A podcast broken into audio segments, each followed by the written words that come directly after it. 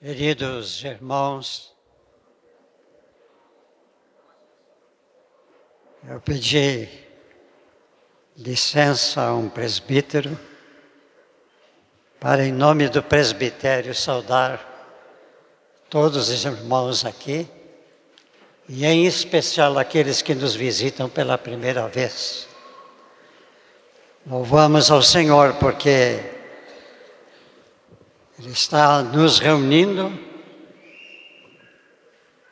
e Ele tem bênçãos para distribuir a todos nós aqui.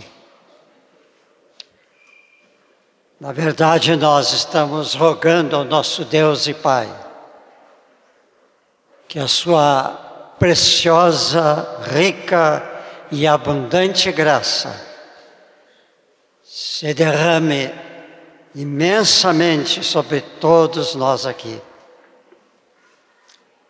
Que a graça de Deus, através do seu Espírito, fale a cada um de vocês aqui.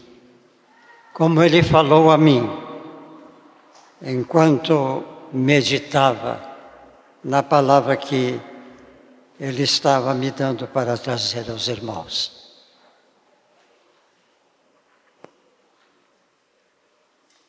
Na Epístola aos Hebreus, capítulo 2, versículo 1, o apóstolo Paulo escreve: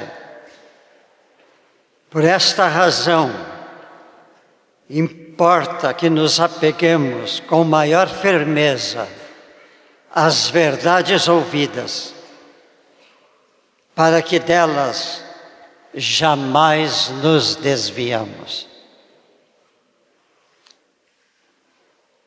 Com essa palavra forte, apeguemos-nos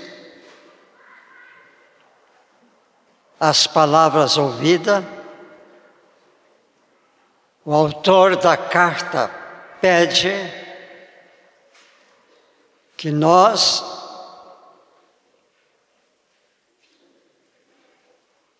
apeguemos com mais firmeza à verdade que nós ouvimos, ouvimos da palavra do Senhor. E depois ele dá uma valiosa razão do pedido que ele está nos fazendo, para que jamais nos desviemos delas, jamais nos desviemos da palavra. Recebamos, portanto, o que Deus quer nos dizer esta manhã, com oração, com adoração a Ele, com louvor e com ações de graça. Quero também de início trazer um outro texto, um texto do apóstolo Paulo, que está em Romanos 14, 7 onde ele afirma: porque nenhum de nós vive para si mesmo, nem morre para si. Porque se vivemos, para o Senhor vivemos. Se morremos, para o Senhor morremos. Quer, pois, vivamos ou morramos, somos do Senhor. Foi precisamente para este fim que Cristo morreu e ressurgiu para ser Senhor tanto dos mortos como dos vivos. O texto diz que nós somos do Senhor. Irmão, diga o que está ao seu lado, essa palavra. Nós somos do Senhor.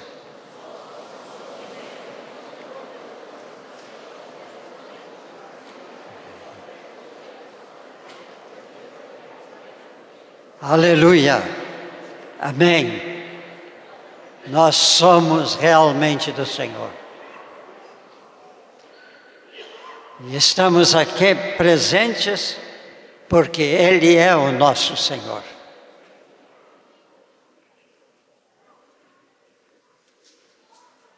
Vamos agora voltar ao capítulo que já foi lido aqui, João 15. Eu confesso que este texto tem marcado muito as minhas meditações, as minhas orações. E confesso que também não pude deixar de fazer, começar a escrever um segundo a minha capacidade, algo sobre o que Deus me tem falado nesse texto. Esse texto começa com uma palavra do Senhor Jesus. Ele faz a sua apresentação. Eu sou a videira verdadeira. O meu pai é o agricultor. Junto com a sua apresentação, ele inclui o pai. Depois ele vai dizer alguma coisa sobre os seus discípulos a quem ele se referia naquele momento mas que ele se refere a nós hoje aqui.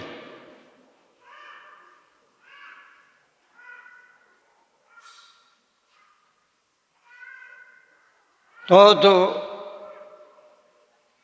o ramo que estando em mim não der fruto, ele o corta. E todo que dá fruto, limpa para que produza mais fruto ainda Vós já estáis limpos pela palavra que vos tenho falado. Permanecei em mim, e eu permanecerei em vós.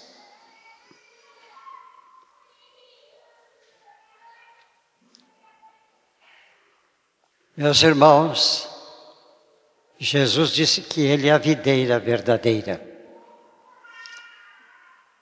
E diz uma coisa para cada um de nós aqui: vocês são os ramos.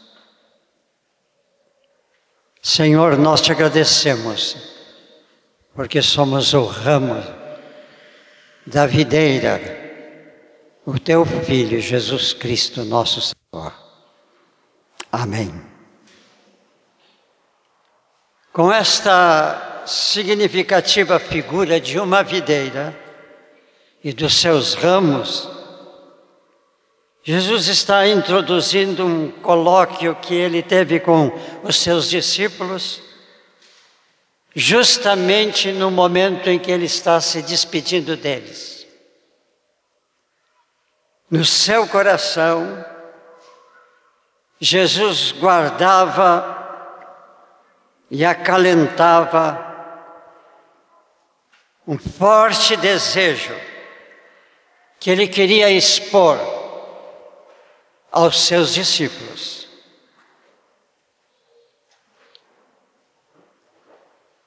Homens que por dois anos andaram com ele, lado a lado, percorreram os lugares que Jesus percorreu, eles estiveram com ele. Aonde Jesus descansava, aí eles descansavam. Onde Jesus se alimentava, ele se alimentava. Esses homens bem perto de Jesus tinham uma unidade com eles. Mas neste momento em que Jesus já havia prevenido a eles que deixaria-os para subir ao Pai, ele queria que aquela unidade que já havia sido constituída entre os discípulos permanecessem entre eles. Mas Jesus queria ainda mais que ele fosse residência nas suas pessoas. Vós em mim, diz Jesus. Eu em vós, vós em mim.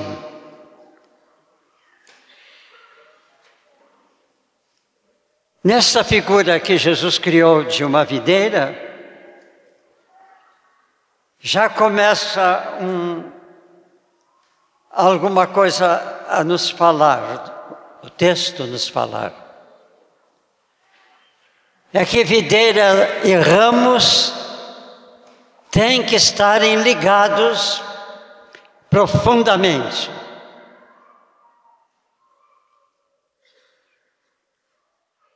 Os ramos estão numa videira perto uns dos outros. Se olharmos de fora de uma videira, muitas vezes não podemos distinguir aonde o ramo se estende, mas sabemos que eles estão justamente um com o outro, um ao lado do outro. Jesus está pedindo unidade aos seus discípulos. Irmãos, Senhor que trouxe salvação para todos nós, está hoje pedindo a todos nós que estejamos em unidade. Primeira unidade é com Cristo. Ele está em nós, nós um dia o recebemos, Ele vive em nós.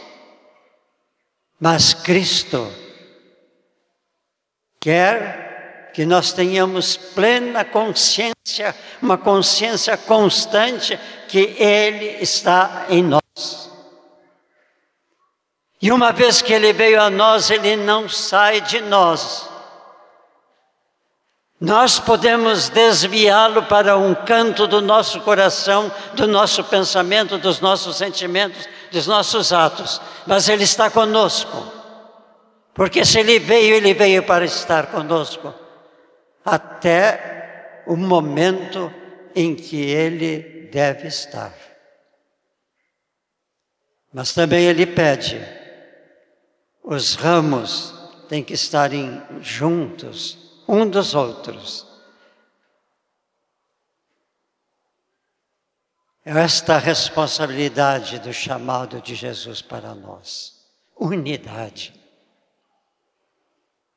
Que bom, meus irmãos, se todos os cristãos sobre a face da terra, neste dia, nesta hora, fossem tocados pelo Espírito Santo e a igreja do Senhor Jesus Cristo, que está no mundo, se tornasse uma só igreja, um só povo de Deus, uma só família de Deus, um só discipulado do Senhor Jesus. Senhor, une a tua igreja no mundo. Tu és o noivo, Jesus Cristo. Tu vais, estás preparando a tua noiva para recebê-la e introduzi-la na glória celestial. Faz-nos mais unidos, Senhor. Se não podemos nos unir de uma forma ou de outra com os que estão longe, une-nos, Senhor, com os que estão entre nós e estão também nesta cidade, Senhor, que Porto Alegre seja uma igreja só, a igreja que tu, ó Jesus Cristo, prometeste que edificaria e sabemos que tu estás edificando. Amém.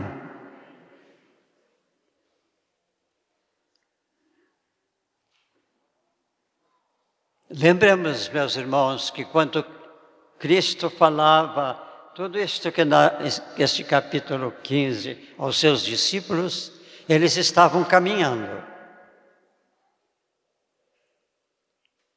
Eles saíram de Jerusalém depois da ceia. Creio que Jesus, ao sair com seus discípulos, logo nos limites da cidade, olhou ao seu derredor e viu muitas videiras ao seu derredor.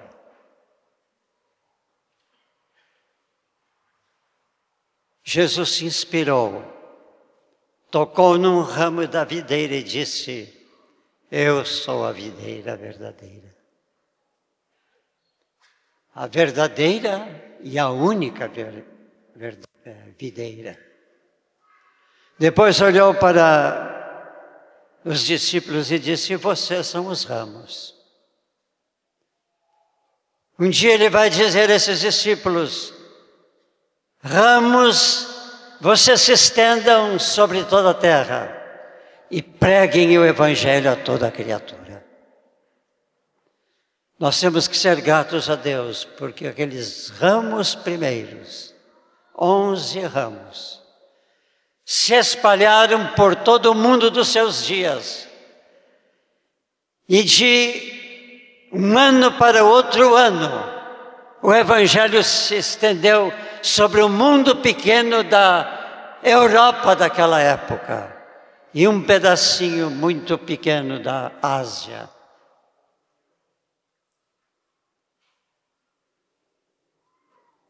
A Igreja Unida pode se espalhar pelo mundo. Damos graças a Deus que a nossa congregação já tem começado esta caminhada através de muitos irmãos. Sejamos como igreja orando, que mais obreiros levantem para a seara do Senhor em outros lugares. Precisamos cumprir com a palavra de Jesus. Ide, pregai o Evangelho a toda criatura. Se não, precisa, se não precisarmos ir até a Colômbia, como vai a nossa querida irmã, e lá, naquele lugar árido, difícil, subindo montanhas, às vezes usando a condução de um pequeno animal, até o irmão que está querido irmão, lá em Kungsbacka, na Suécia, levando o Evangelho. Meus irmãos, se não podemos ir a outro lugar, nossa vizinhança é parte do mundo. Uma senhora do grupo de oração às terças-feiras um dia falou para Gelsa e para mim.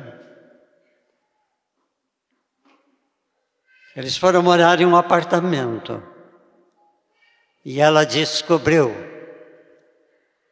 No apartamento do andar, um outro apartamento do andar, tinha uma família espírita. Do outro lado, tinha alguns que eram de uma religião oriental. E em cima havia outros que eram budistas. Ela disse: Nós estamos orando por estas três famílias, é o nosso campo de batalha. Louvado seja Deus. Mas Jesus está falando com seus discípulos nos últimos momentos da sua vida, aqui na terra. Assim, enquanto Jesus caminhava em direção ao monte que ele visitaria pela última vez com seus discípulos, Jesus sabia muito bem o que ocorreria consigo. Sabia do seu sofrimento. Sofrimento que até o levaria a suar gotas de sangue.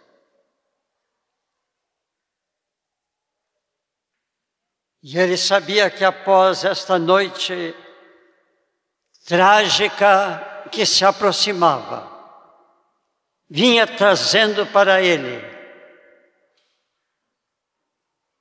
toda a tragédia que ocorreria desde o jardim do Getsemane até a sua crucificação. Por isso, ele não poderia deixar de implantar em cada coração essa palavra que ele estava trazendo para eles.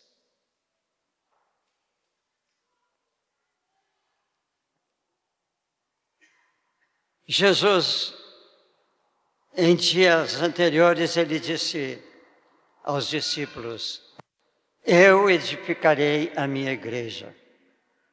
Está lá em Mateus 16, 18. Ele não, não disse, edificarei igrejas. A igreja de Jesus no mundo é uma só.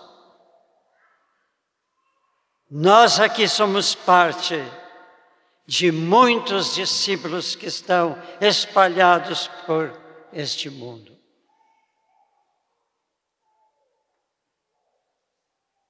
Lembro-me de que anos atrás, antes da renovação, quando eu era pastor, aqui em Porto Alegre mesmo, houve em Tramandaí um congresso de pastores de todo o Rio Grande do Sul, de todas as denominações, e vieram pregadores de diferentes formas do mundo. Me impressionou aquela reunião, é que naqueles tempos, mais de 70 anos atrás, o Evangelho estava em diferentes partes do mundo. Mas o que mais me impressionou foi um homem lá de um país da Ásia, que ele disse: a minha congregação, o meu grupo lá naquele país se chama a Igreja Mar Thomas, ou seja, Santo André, não, São Tomé, São Tomé. E depois ele explicou um apóstolo de Jesus,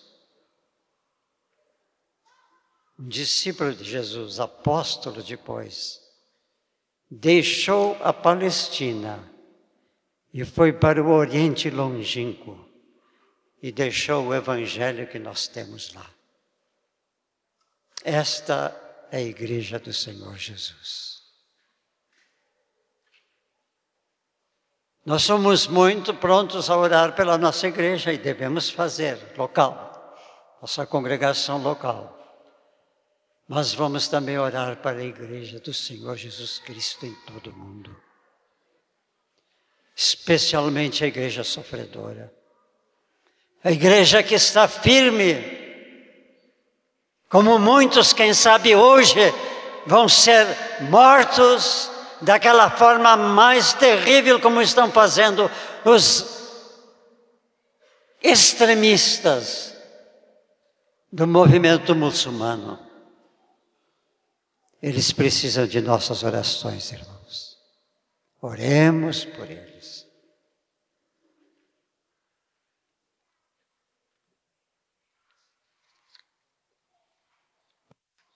Meus irmãos,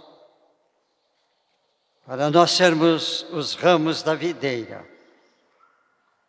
Nós temos algumas obrigações de alguma coisa que nós precisamos ter bem viva em nós. O primeiro é a fé. Todos nós aqui, que somos e queremos se nos manter como cristão, precisamos ter, precisamos ser um discípulo maduro.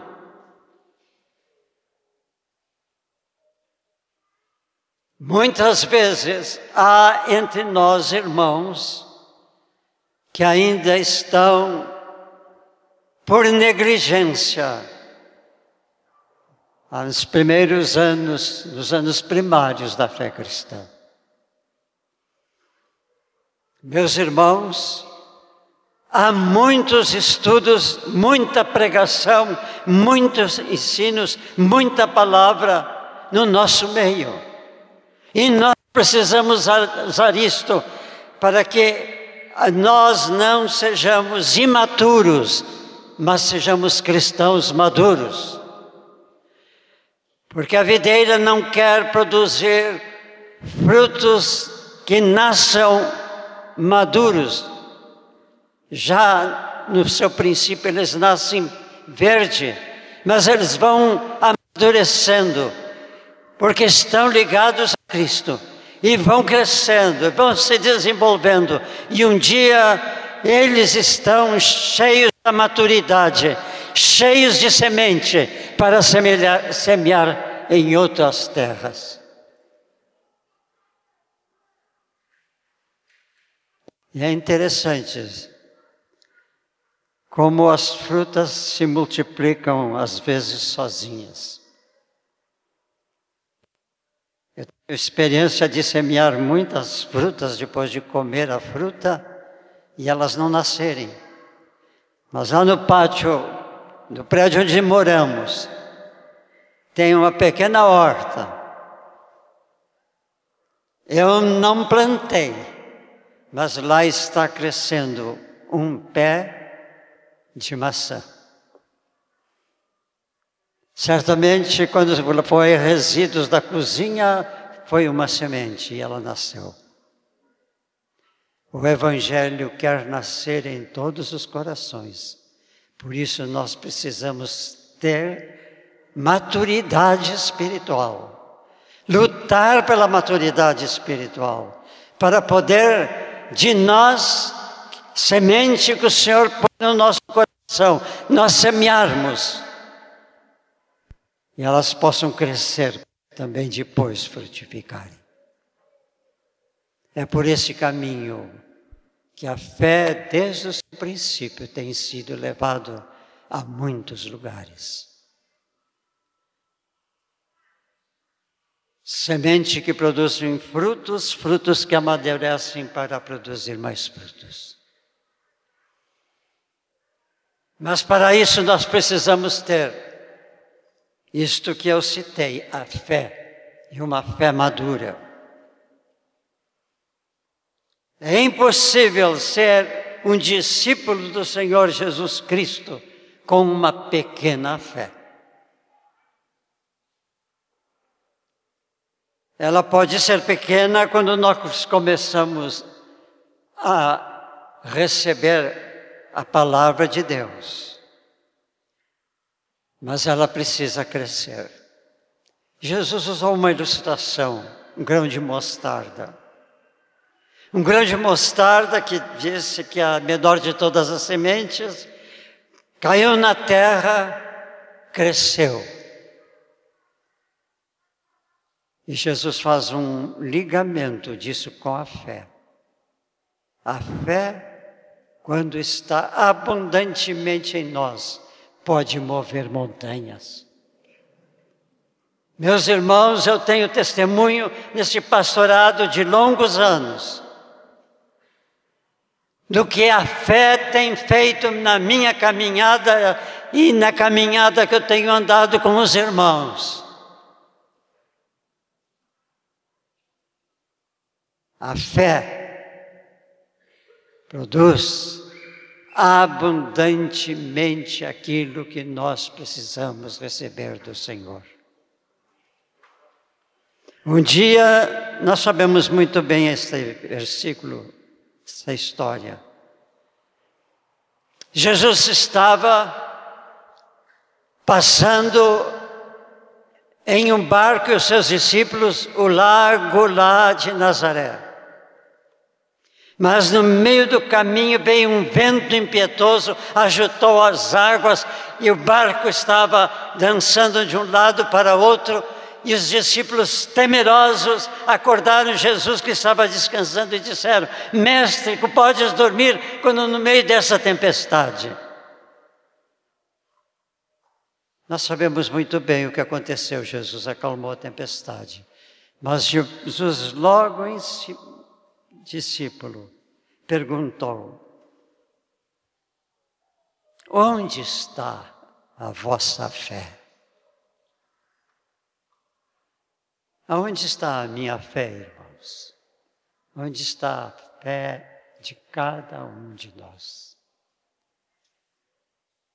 Como diante dos problemas, das mil e umas coisas que temos que fazer cada dia, situações difíceis, problemas às vezes em casa. Oh, meus queridos irmãos, nós ficamos abatidos, Há muitos cristãos numa situação bem precária, porque não sabem o que fazer com o problema. A fé move montanhas, diz Jesus. Eu tenho aprendido, meus irmãos, que quando aparece um problema, eu tenho que levar a Deus, colocar na mão do Senhor e deixar na mão do Senhor. E saber que na mão do Senhor é o lugar melhor para o meu problema, porque Ele resolverá. Se não há fé, nós não podemos agradar a Deus.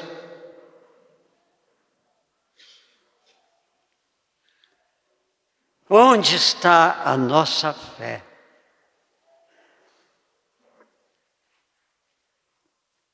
Podemos confiar em Deus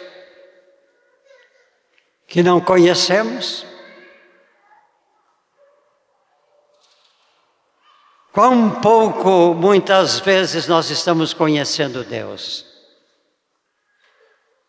Mais adiante eu vou explanar um pouco de nossa unidade espiritual com Deus.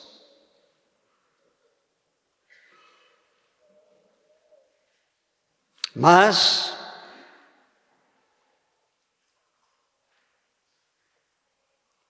há um versículo no Salmo 9, versículo 10 que diz: Em ti, pois, confiamos os que conhecem o teu nome.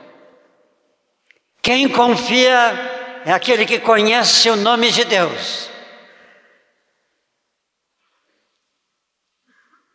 E creio que eu não fujo aqui da, do estudo deste versículo, que o nome de Deus é também o nome Jesus, porque eles são um só. Quanto nós conhecemos de Deus Pai, quanto conhecemos de Deus Filho. E acrescento quanto nós conhecemos do Deus Espírito Santo. Uma só pessoa, mas três expressões poderosas de Deus que estão à nossa disposição.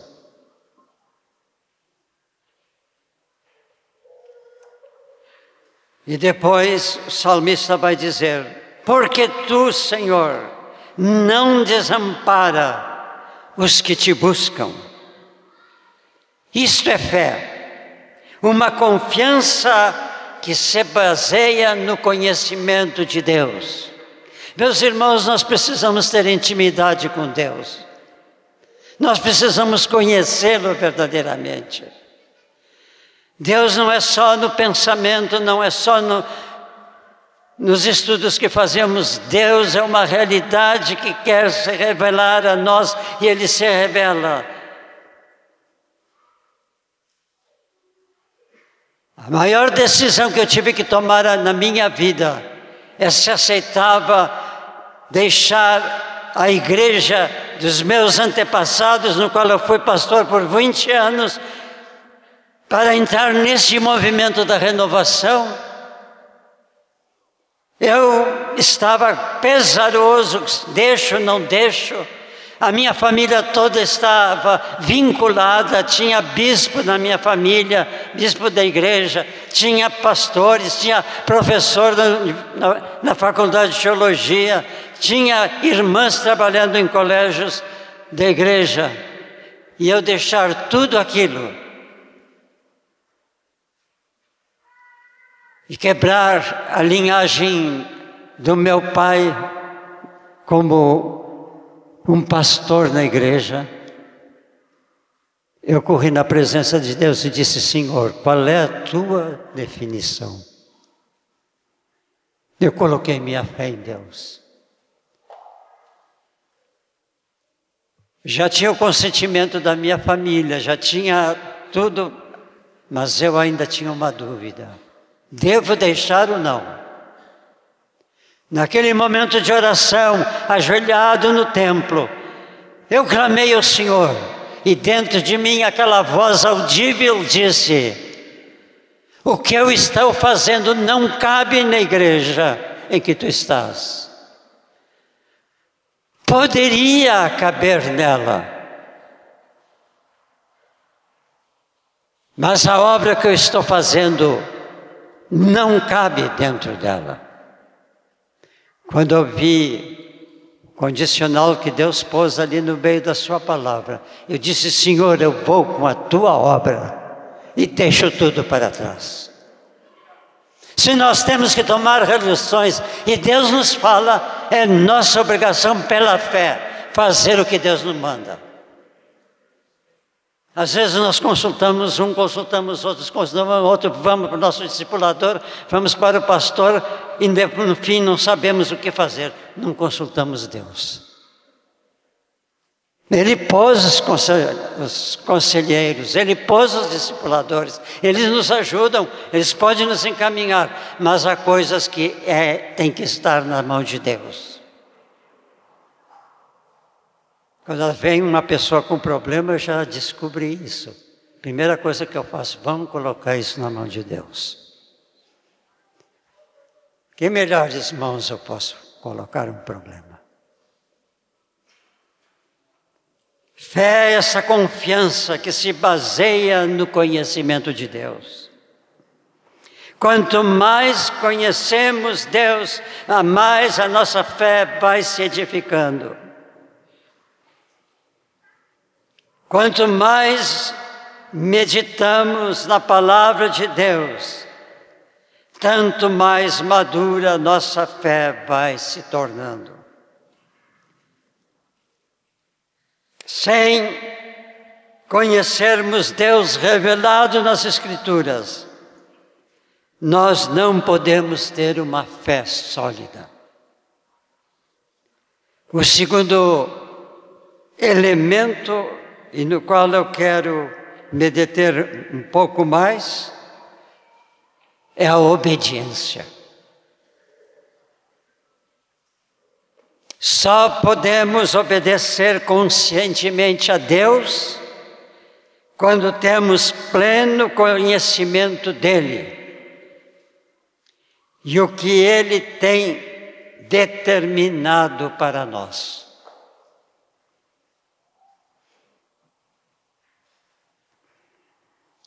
João 13, 34, nós encontramos uma determinação de Jesus, muito necessária para nós. Ele disse: Novo mandamento vos dou, que vos ameis uns aos outros, assim como eu vos amei. Notem essas duas frases que estão juntas. Primeiro diz que é para nós amarmos uns aos outros, porque Ele já nos amou. Meus irmãos, se nós somos filhos de Deus, andamos no caminho de Deus, discípulos de Jesus, nunca duvidemos do amor de Jesus por nós, porque Ele já disse, quando nós nascemos na fé, ele já disse que nos amava. E Ele não retira o seu amor enquanto nós estamos de, com Ele e vivendo com Ele.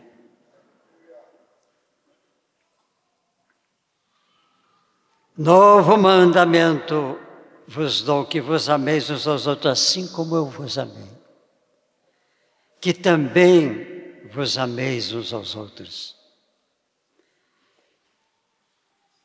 Jesus possui a capacidade de unir dois verbos que estão, ou dois sinônimos, dois termos que estão aqui: mandamento e amor. Quando Jesus nos dá um mandamento, Ele o faz porque nos ama.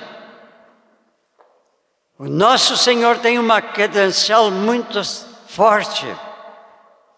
E ela autoriza a estabelecer, esta autoridade que ele tem, o autoriza a estabelecer mandamentos. O apóstolo Paulo nos informa de onde provém a autoridade que pertence a Jesus. O apóstolo escreve, Filipenses 2, 9 e 11. Pelo que Deus também o exaltou sobremaneira, exaltou a Jesus, sobremaneira, e lhe deu um nome que está acima de todo nome, para que ao nome de Jesus se dobre todo o joelho nos céus, na terra e debaixo da terra porque ao nome de Jesus se dobre todo o joelho nos céus e na terra, e debaixo da terra, e toda língua confesse que Jesus Cristo é Senhor. Se Jesus recebeu de Deus tudo isto que está aqui nas Escrituras, a autoridade de Jesus é soberana sobre nós. Por isso, todo mandamento que o Senhor nos deixou, que o Senhor Jesus nos deu, este mandamento, está debaixo da sua autoridade, nós temos que acatar.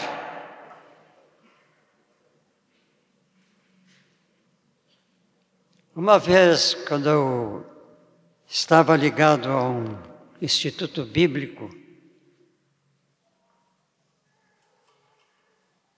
eu ouvi de um pregador uma experiência que ele teve no seminário em que ele cursou e se formou.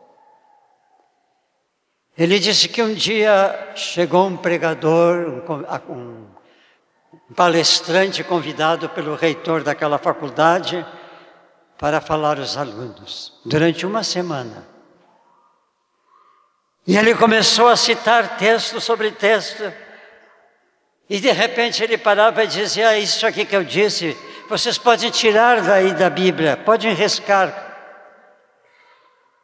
Porque não é bem assim. Isto não combina com aquilo.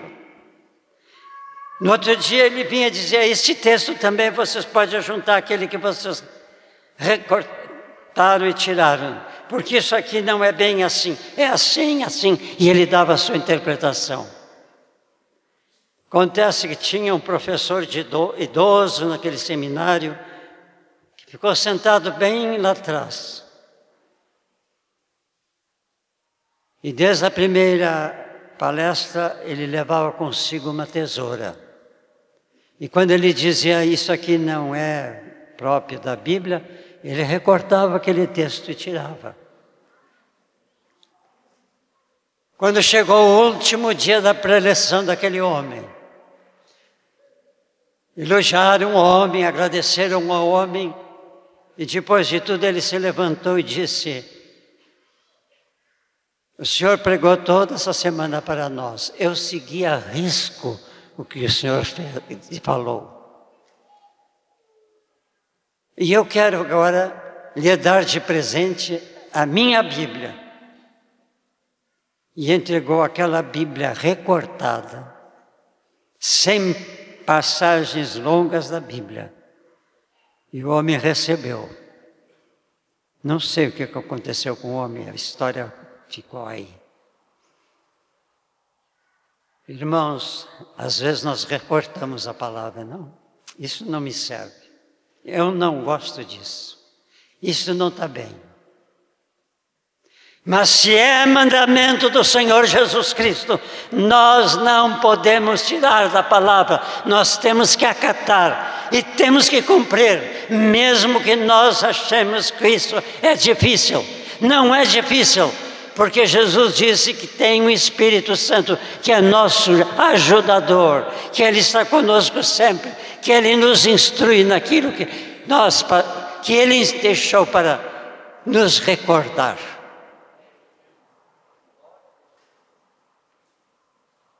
Nós temos uma riqueza, meus irmãos, à nossa disposição. Temos que usar. Quantos aqui oram em línguas? Não levante as mãos. Quantos aqui oram em línguas? Quem foi batizado com o Espírito Santo e não ora em línguas está perdendo o Evangelho. Porque o Espírito Santo é que coloca o Evangelho marcadamente no nosso coração, quando nós vamos para a palavra, estudamos a palavra, queremos viver a palavra e não sabemos quando. O Espírito Santo é o nosso auxiliador. Nós nascemos como uma renovação abaixo da obra do Espírito Santo, debaixo da obra do Espírito Santo, e o primeiro ensino que ele fez comigo, que não conhecia nada dele, embora tinha o título de bacharel em teologia, não conhecia o Espírito Santo. Numa noite, madrugada, sozinho, o Espírito Santo veio e antes que eu soubesse quem era, eu já estava falando línguas. E eu perguntava o que é isso e não podia parar. Depois eu fui descobrindo e reconheci que eu estava já batizado com o Espírito Santo. Se alguém aqui já foi batizado, está no discipulado, não tem o Espírito Santo, peça para alguém aqui, seu discipulador, seu pastor, ou quem for, que tiver uma vida cristã autêntica, peça para ele orar contigo para ser batizado.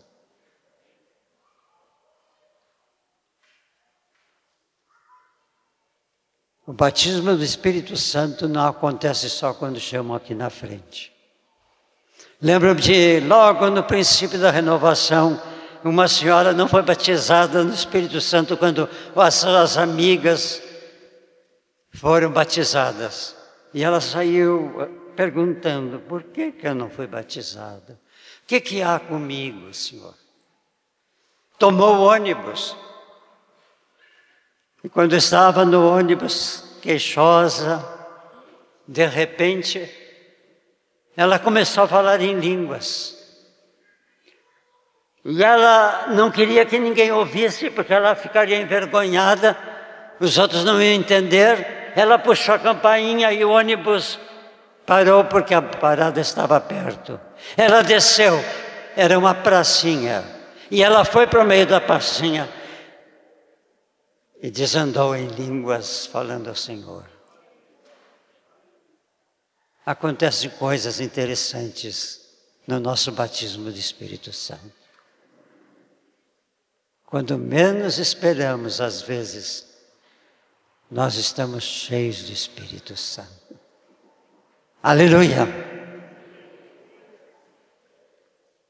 Mas, meus irmãos, se o texto diz tudo isso de Jesus, a autoridade de Jesus, a palavra Mateus 28, 18, 19, Jesus confirma a sua autoridade, dizendo: Toda autoridade me foi dada no céu e na terra. Portanto, fazei discípulos em todas as nações.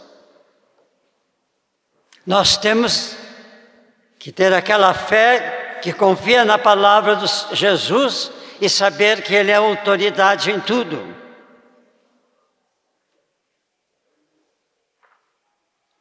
Nós somos muitas vezes pobres na fé, pobres no conhecimento da palavra, pobre nisso, pobre naquilo. Porque não olhamos a autoridade que Jesus tem. Deus exaltou sobremaneira, deu um nome que está acima de todo nome. E um dia todo o joelho se dobrará perante este Jesus que tem toda a autoridade. Verdadeiramente, todo mandamento que encontramos na palavra de Deus precisa ser recebido por nós com máximo respeito, máxima consideração. Pois eles visam nos dar as diretrizes para que possamos nos tornar verdadeiros cidadãos do reino de Deus, deste reino que é eterno. Meus irmãos, eu vou dizer esta palavra que o Senhor me deu. Pode abalar alguém, mas a palavra abala mesmo. Nós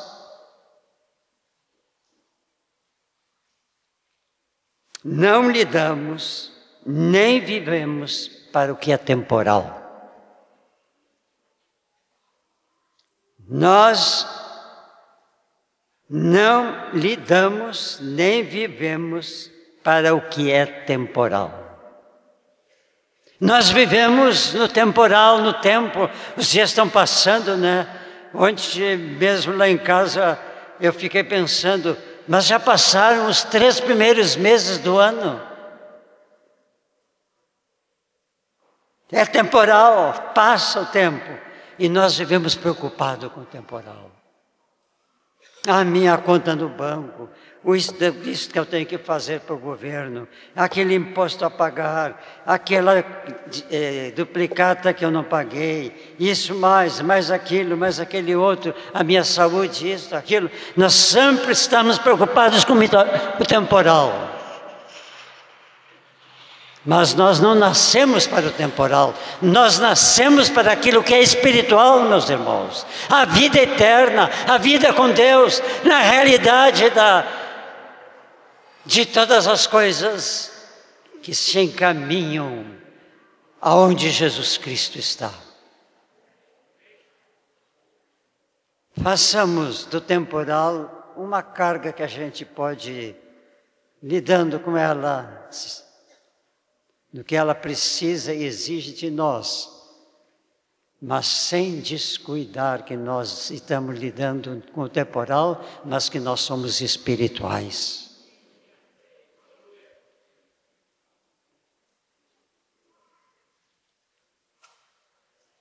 Quando o Pai ou o Filho e o Espírito Santo determinam algo para nós, é nosso dever imediato realizá-lo, porque ele sempre visa o nosso maior bem. Sejamos obedientes. Por isso, essas palavras vêm junto: fé e obediência. No trato que o Senhor Jesus Cristo mantém com os seus discípulos, conosco, nós devemos discernir também dois elementos especiais que motivam as suas determinações, os seus mandamentos. Um dia, aqui, neste capítulo aqui 15, versículo 14, Jesus andando com os discípulos, ele disse: Vós sois meus amigos. O que, que Jesus está dizendo? Vocês estão no meu coração. Jesus está dando para eles uma expressão do seu amor. Eu sou amigo de vocês porque eu amo vocês. Jesus disse tantas vezes para os discípulos que ele amava, né? A eles. Mas os discípulos, creio eu, que estavam ainda desconhecendo as coisas e, e, e mexendo com o temporal, com o espiritual, e eles então é, faziam indagações. Então Jesus entra com esse alimento amor. Vós sois meus amigos. E logo após ele vai dizer: ninguém tem maior amor do que este, de dar a própria vida em favor dos seus amigos. Ah, meus irmãos, Jesus deu a sua vida por nós.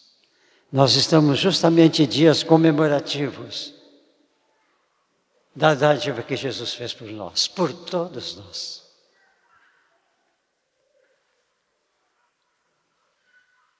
Eu dou a minha vida em favor de vós. Meus irmãos, creiamos piamente, fortemente, que Cristo Jesus nos ama e deu a sua vida por nós. Cada um pense isso, Ele deu por mim. Ele é meu amigo, Ele é meu irmão maior, Ele é aquele que me salvou, o meu Salvador. Essa é a nossa fé, não podemos duvidar disso. Será que Jesus me ama? Será que Deus me ama? Será que o Espírito Santo me ama? Essas indagações, irmãos, não vêm da palavra, vêm de qualquer outra origem, mas não vêm da palavra de Deus. Consequentemente, irmãos, nós temos que confiar que alguém está nos amando ah, mas eu vou no meu discipulado, ninguém me ama. Eu vou ao culto, ninguém me ama, não me cumprimentam. Eu acho que eu vou buscar outra congregação de. Yeah. Isso, é, isso aí é material, da alma. Temos que viver o espiritual. Se Jesus diz que é para amar até o próprio inimigo, é a Ele que temos que ir. Se alguém não me cumprimenta, diga a Deus: Senhor, ele não me cumprimentou. Eu não sei se ele é meu inimigo, não é, desconhece. Abençoa este irmão. E não se admire que em outra reunião ele vem e cumprimente. Eu quero te conhecer quem tu és. Aleluia, meu. Temos que viver as coisas que a palavra nos apresenta.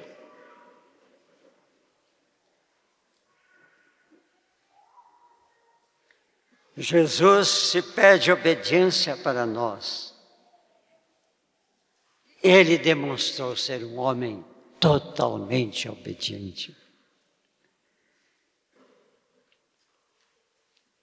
Nós temos que, por isso, se temos Jesus em nós, deixar que a obediência de Jesus que está em nós invada o nosso ser de obediência dele em nós.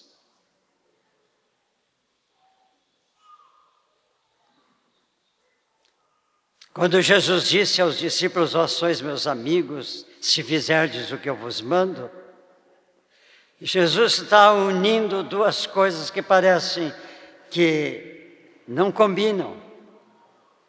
Ele disse antes né, que ele amava, e agora ele dá um mandamento.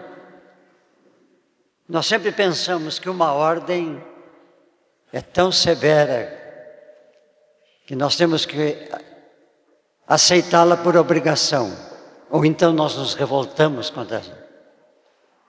Mas lembremos que os mandamentos de Jesus é daquele que disse: Vocês são meus amigos, eu dei a minha vida por vocês.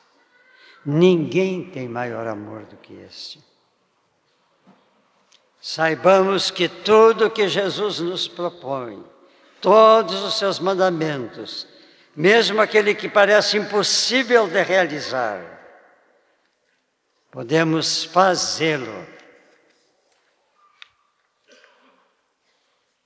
Bem como Ele deseja, porque o Espírito Santo e o próprio Jesus está pronto a nos, a, a nos ajudar a fazer o que foi nos determinado. Diante de um mandamento difícil, vamos ter este, isso dentro do nosso pensamento. Bem, ele vem de Jesus. Quer eu queira, quer não, é isso que eu tenho que fazer. Fora disto, eu estou desobedecendo. E o que, que é de desobedecer? Desobedecer é nos aliar àquele que trouxe confusão à primeira mulher e a fez provar da árvore da qual não podia provar. Meus irmãos, se alguém pode dizer assim, ah, é difícil a gente tem tantos mandamentos, é difícil, como é que eu vou saber todos? Eu vou dar um conselho, pode ser muito infantil, mas ajuda. Há uma forma muito prática. Primeiro, vamos para aqui. Hoje eu vou começar a conhecer os mandamentos para segui-los. Primeiro mandamento hoje eu repito uma vez, uma vez até decorá-lo. Muito bem, hoje eu conheço esse mandamento. Agora de em diante eu vou cumpri-lo. No dia seguinte, vê outro mandamento e diz: bem, hoje é esse mandamento. Eu vou decorá-lo. Eu vou guardar em mim como fiz com o primeiro. E assim por diante, cada dia vá decorando o mandamento. E depois diga, um dia diz ao Senhor: Jesus, todos os mandamentos estão em mim. Jesus vai dizer: Filho meu, bem-aventurado és, porque a riqueza do meu evangelho está em ti. que Deus quer encontrar em nós é uma disposição de caminharmos em direção à obediência total. Eu sei que nós vamos tropeçar nessa caminhada. Eu sei que nós vamos cair. Às vezes a pedra no meio do caminho. Nós vamos nos levantar, vamos estar em posição melhor, vamos continuar na caminhada da obediência. E no final, nós vamos demonstrar ter a santidade que Deus quer ver em nós.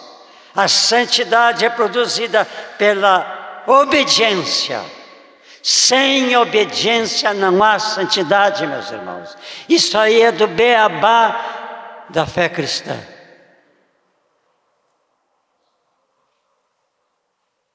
Não esqueçamos que toda desobediência às ordens divinas é um pecado, é um erro, é uma coisa nada boa.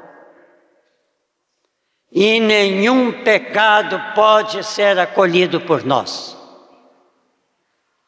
Ah, meus irmãos, como muitas pessoas que começaram a andar conosco,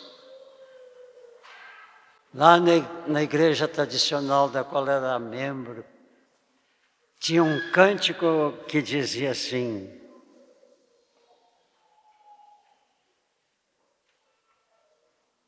Bem, ele veio fugidamente. Eu acordo depois.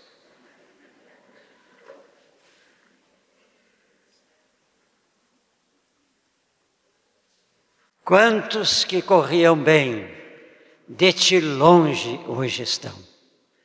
Um versículo, um pedacinho do velho Inário. Por quê? A desobediência.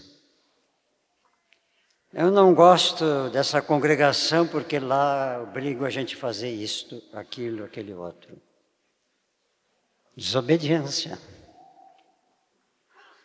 Ah, eu penso que é assim. Desobediência. Entrou o carnal, saiu o espiritual. Não esqueçamos que toda desobediência às ordens divinas é um pecado. E nenhum pecado pode ser acolhido por nós. Pois se houver pecado em nós, então o corpo, note bem o que eu vou dizer: se houver pecado em nós, a igreja está sendo maculada porque a igreja é formada por nós. Cada um de nós é uma parte de um membro do corpo de Jesus Cristo aqui na terra.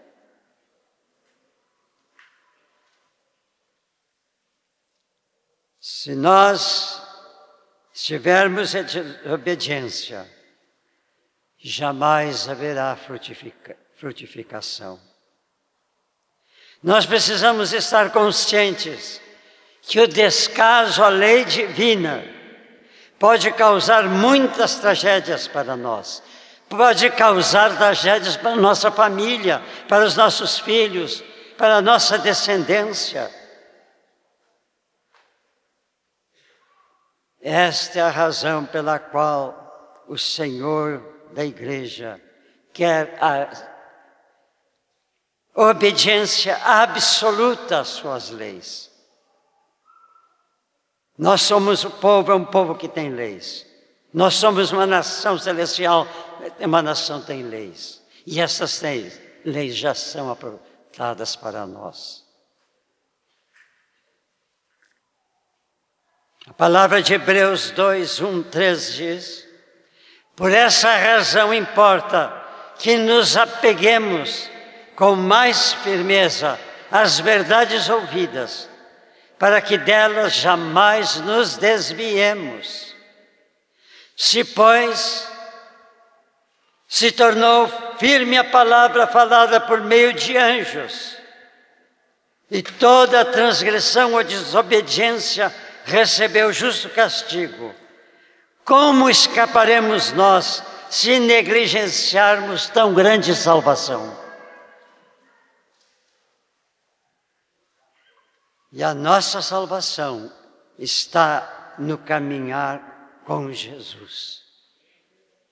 Com fé em Jesus, com fé no amor de Jesus. Desde um longínquo passado, Deus deu determinações às suas criaturas.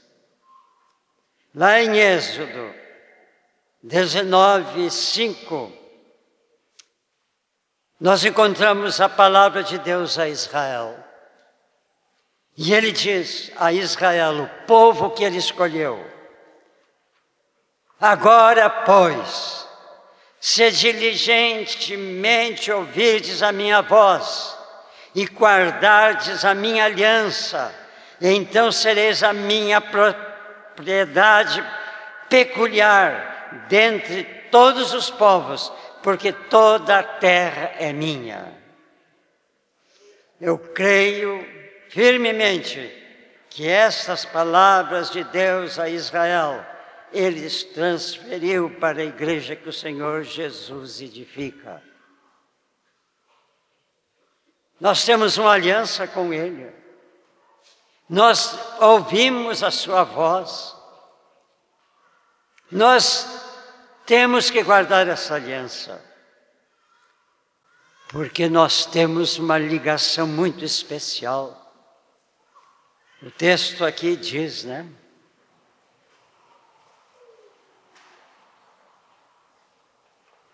Nós não podemos negligenciar, não podemos nos desviar,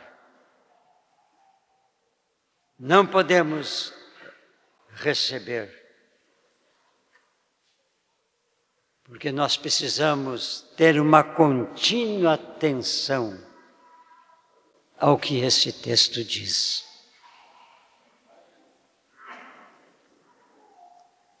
Pois sois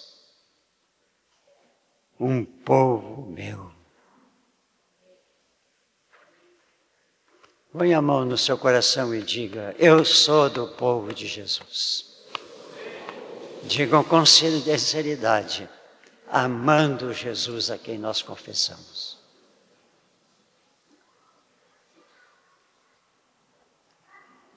Desde longínquo, nós estávamos vendo um profeta, Jeremias 7, 23, ele diz: Dai ouvidos, ele está falando em nome de Deus como profeta, dai ouvidos à minha voz, e eu serei o vosso Deus, Deus, e vós sereis o meu povo. Andai em todo o caminho, em todos os mandamentos, porque os mandamentos são as pedras que marcam o caminho que eu vos ordenei para que vás bem. Destacamos esta frase deste versículo, para que vos vá bem. Quem é que quer aqui andar bem? Amém. Apenas um irmão lá disse sim, amém, eu quero. Para que vá bem. Por quê? Porque obedecemos. Deus sempre desejou que o povo, seu povo tenha a melhor situação possível em sua vida. Ele sempre oferece grande bondade, grandes dádivas, mas sempre ele coloca um condicional: se. Se amais, se me amais, se me servis, se me obedeceis, etc, etc. Quando Jesus era um menino, seus pais o levaram à cidade de Jerusalém. Ele se perdeu no meio da multidão, porque havia muita gente, era um tempo de festa. Ele foi procurado e finalmente os seus pais o encontraram no templo entre os doutores da lei. Eu creio que Jesus estava ali com coração batendo, esses homens estão tocando a lei, eu preciso aprender todas as leis de Deus. Eu quero conhecer lei por lei, porque eu vou ensinar isso para o povo de Deus, do meu Pai. Essas leis eu preciso guardar comigo, eu quero aprender, eu quero aprender. Meus irmãos, João 6,38 diz o que Jesus um dia disse: Porque eu desci do céu, não para fazer a minha própria vontade, e sim a vontade daquele que me enviou a realizar a sua obra. Que esse versículo possa ser escrito numa Bíblia onde podemos acrescentar alguma coisa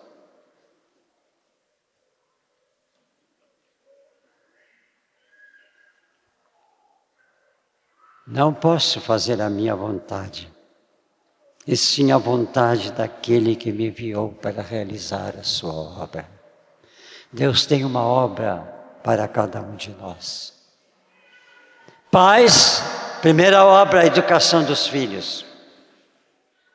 Filhos, aprender a palavra de Deus. E assim por diante, todos temos uma obrigação.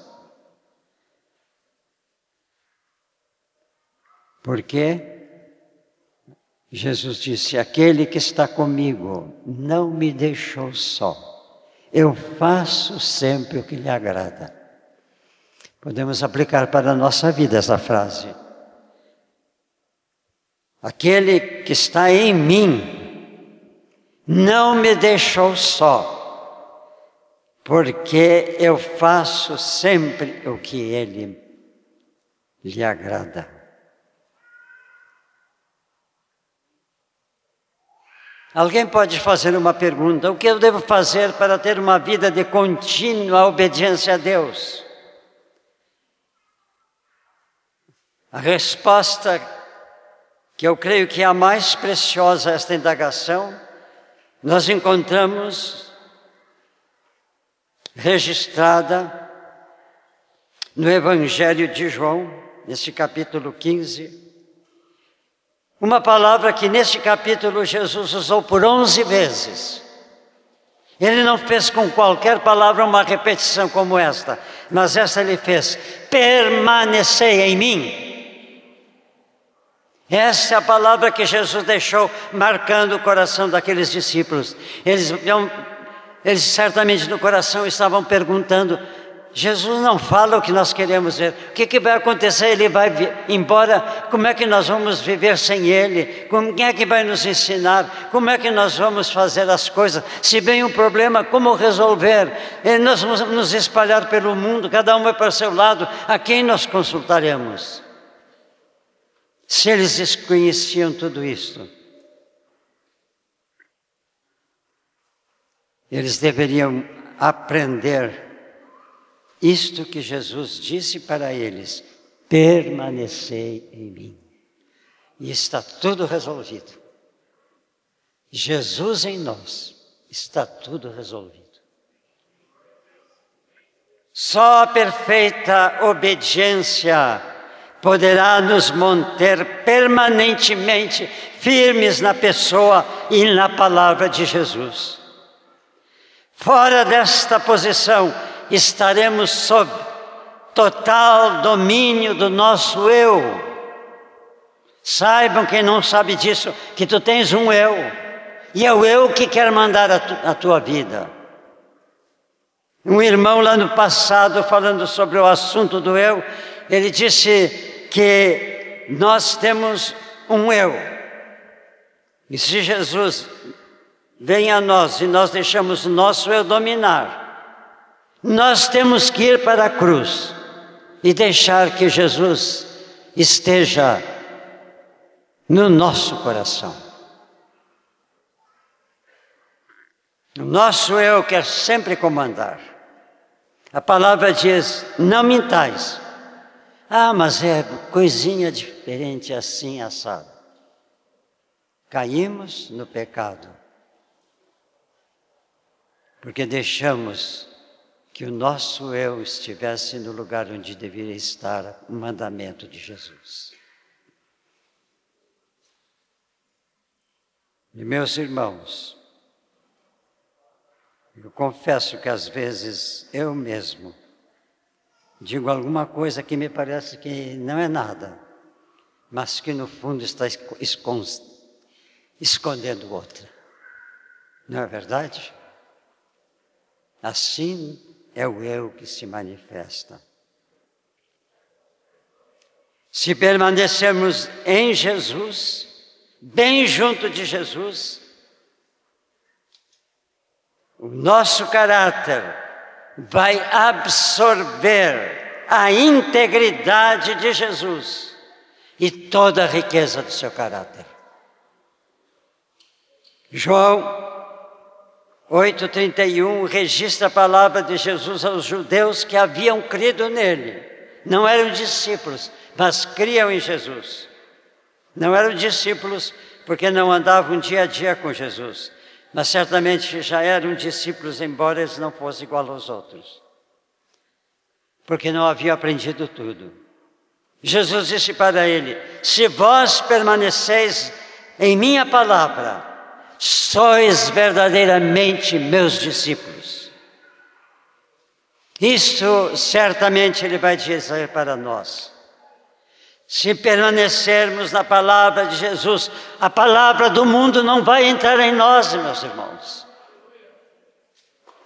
Se tu moras numa casa e só tu és crente, não deixa a palavra do mundo ocupar o lugar que deve ocupar a palavra de Jesus. Podem os outros se escandalizar com a tua linguagem, mas um dia eles verão que tu estás certo e ele está errado, porque tu estás com Jesus.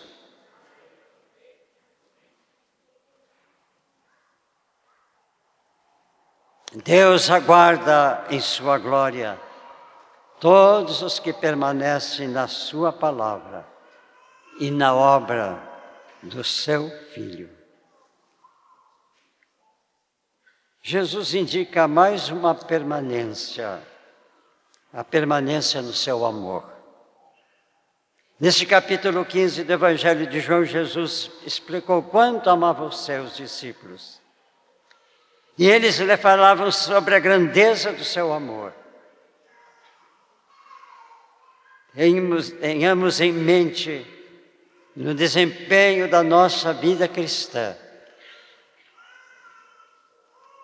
que a palavra obedecer é a palavra mais necessária para o nosso dia a dia.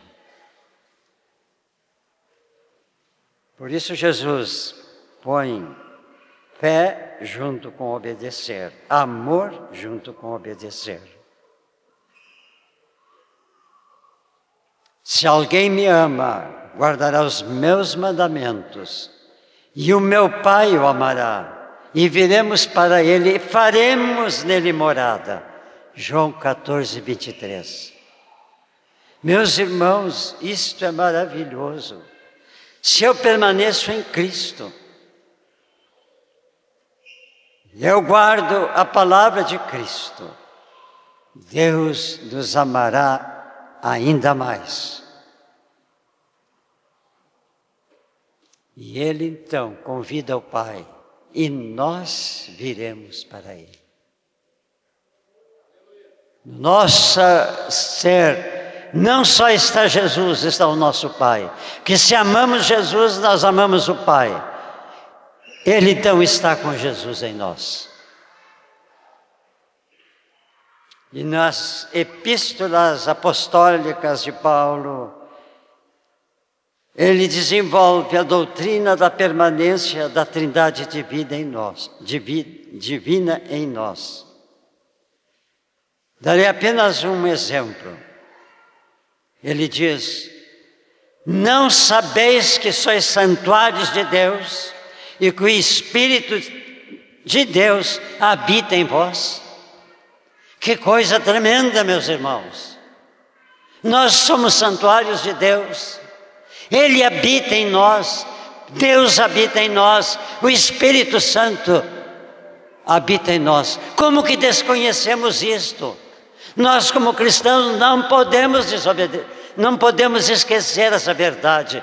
Temos que ter isto avivado no nosso espírito, no nosso coração, na nossa mente que nós temos, somos residência de Deus Pai, Deus Filho, Deus Espírito Santo. Eles estão em nós. Aleluia.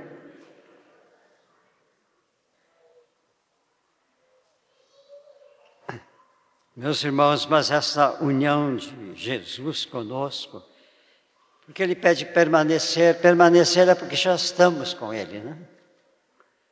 Porque ninguém permanece sem estar em algum lugar. Não é verdade? Eu permaneço aqui neste lugar. Bem, se eu permaneço em Cristo, este lugar é Cristo, eu estou em Cristo. Cristo está em mim. Meus irmãos, esta é uma realidade não material, não filosófica, não disto, não daquilo. É uma realidade espiritual. Não precisa dizer, mas como é que Jesus não se move dentro de mim? Como é que Jesus não faz isso, não faz aquilo, se Ele está em mim? é porque Ele está mostrando aqui espiritualmente. E se tu deixas, permaneces nele, Ele está fazendo por ti coisas que tu não sabias que deveria fazer por ti. Deus está em nós não por bonito, mas para operar em nós.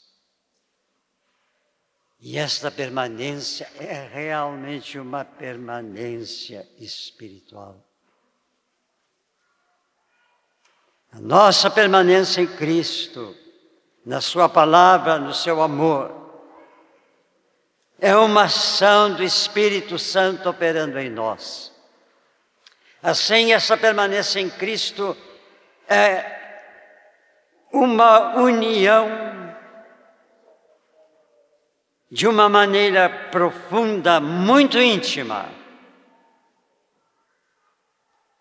que nos leva a sentir que nós realmente estamos com Ele, estamos nele e Ele está em nós, nem sem nenhuma dúvida. O apóstolo Paulo diversas vezes expressa, expressa este Cristo que estava nele. Por exemplo, ele disse: Já não sou eu mais quem vive, é Cristo que vive em mim. Não sou eu mais quem vive, é Cristo que vive em mim. Ah, meus irmãos, que bom que nós possamos dizer isto. O Erasmo, aquele já ficou para trás. O Erasmo foi substituído por um novo Erasmo que tem Cristo nele. E Cristo vive nele. O apóstolo Paulo falou lá em Gálatas 20: Estou crucificado com Cristo. Já não sou eu quem vive, mas Cristo vive em mim. E esse viver que agora tenho na carne, vivo na fé do Filho de Deus, que me amou e a si mesmo se entregou por mim. Irmãos, tomemos também como nossa a palavra de Paulo que está em Romanos 8, 34 e 39. Lá ele diz: Porque eu estou bem certo de que nem a morte, nem a vida, nem os anjos, nem os principados, nem as coisas do presente, nem as coisas do porvir, nem os poderes, nem a altura, nem as profundidades, nem qualquer outra criatura poderá me separar do amor de Deus que está em Cristo Jesus, nosso Senhor.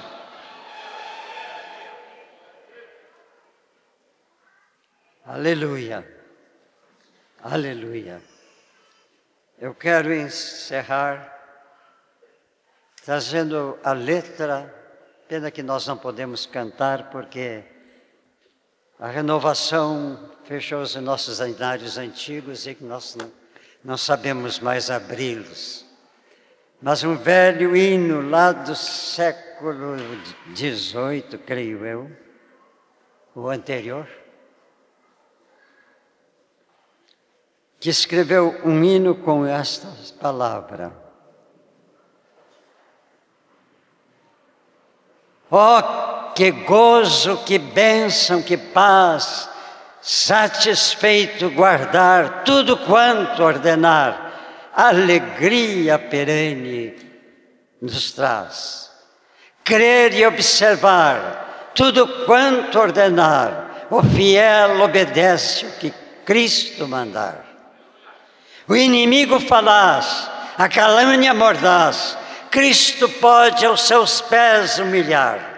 Nem tristeza, nem dor, nem intrigas maior. Pode o crente fiel abalar. Crer e observar tudo quanto ordenar, o fiel obedece ao que Cristo mandar. Que delícia de amor, comunhão com o Senhor, tem o crente zeloso e leal. O seu rosto mirar, seus segredos privar, receber seu consolo real.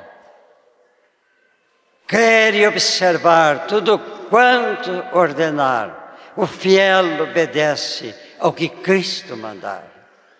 Resoluto, Senhor, e com zelo e ardor, os teus passos queremos seguir, teus preceitos guardar, o teu nome exaltar, teu desejo com gozo cumprir, crer e observar tudo quanto ordenar. O fiel obedece tudo que Cristo mandar. Amém e amém. Pai, agradecemos pela tua palavra. Bendito seja o teu nome, Senhor. Que a tua palavra, não a minha, Senhor, a tua palavra fique gravada em cada um de nós. Amém e amém.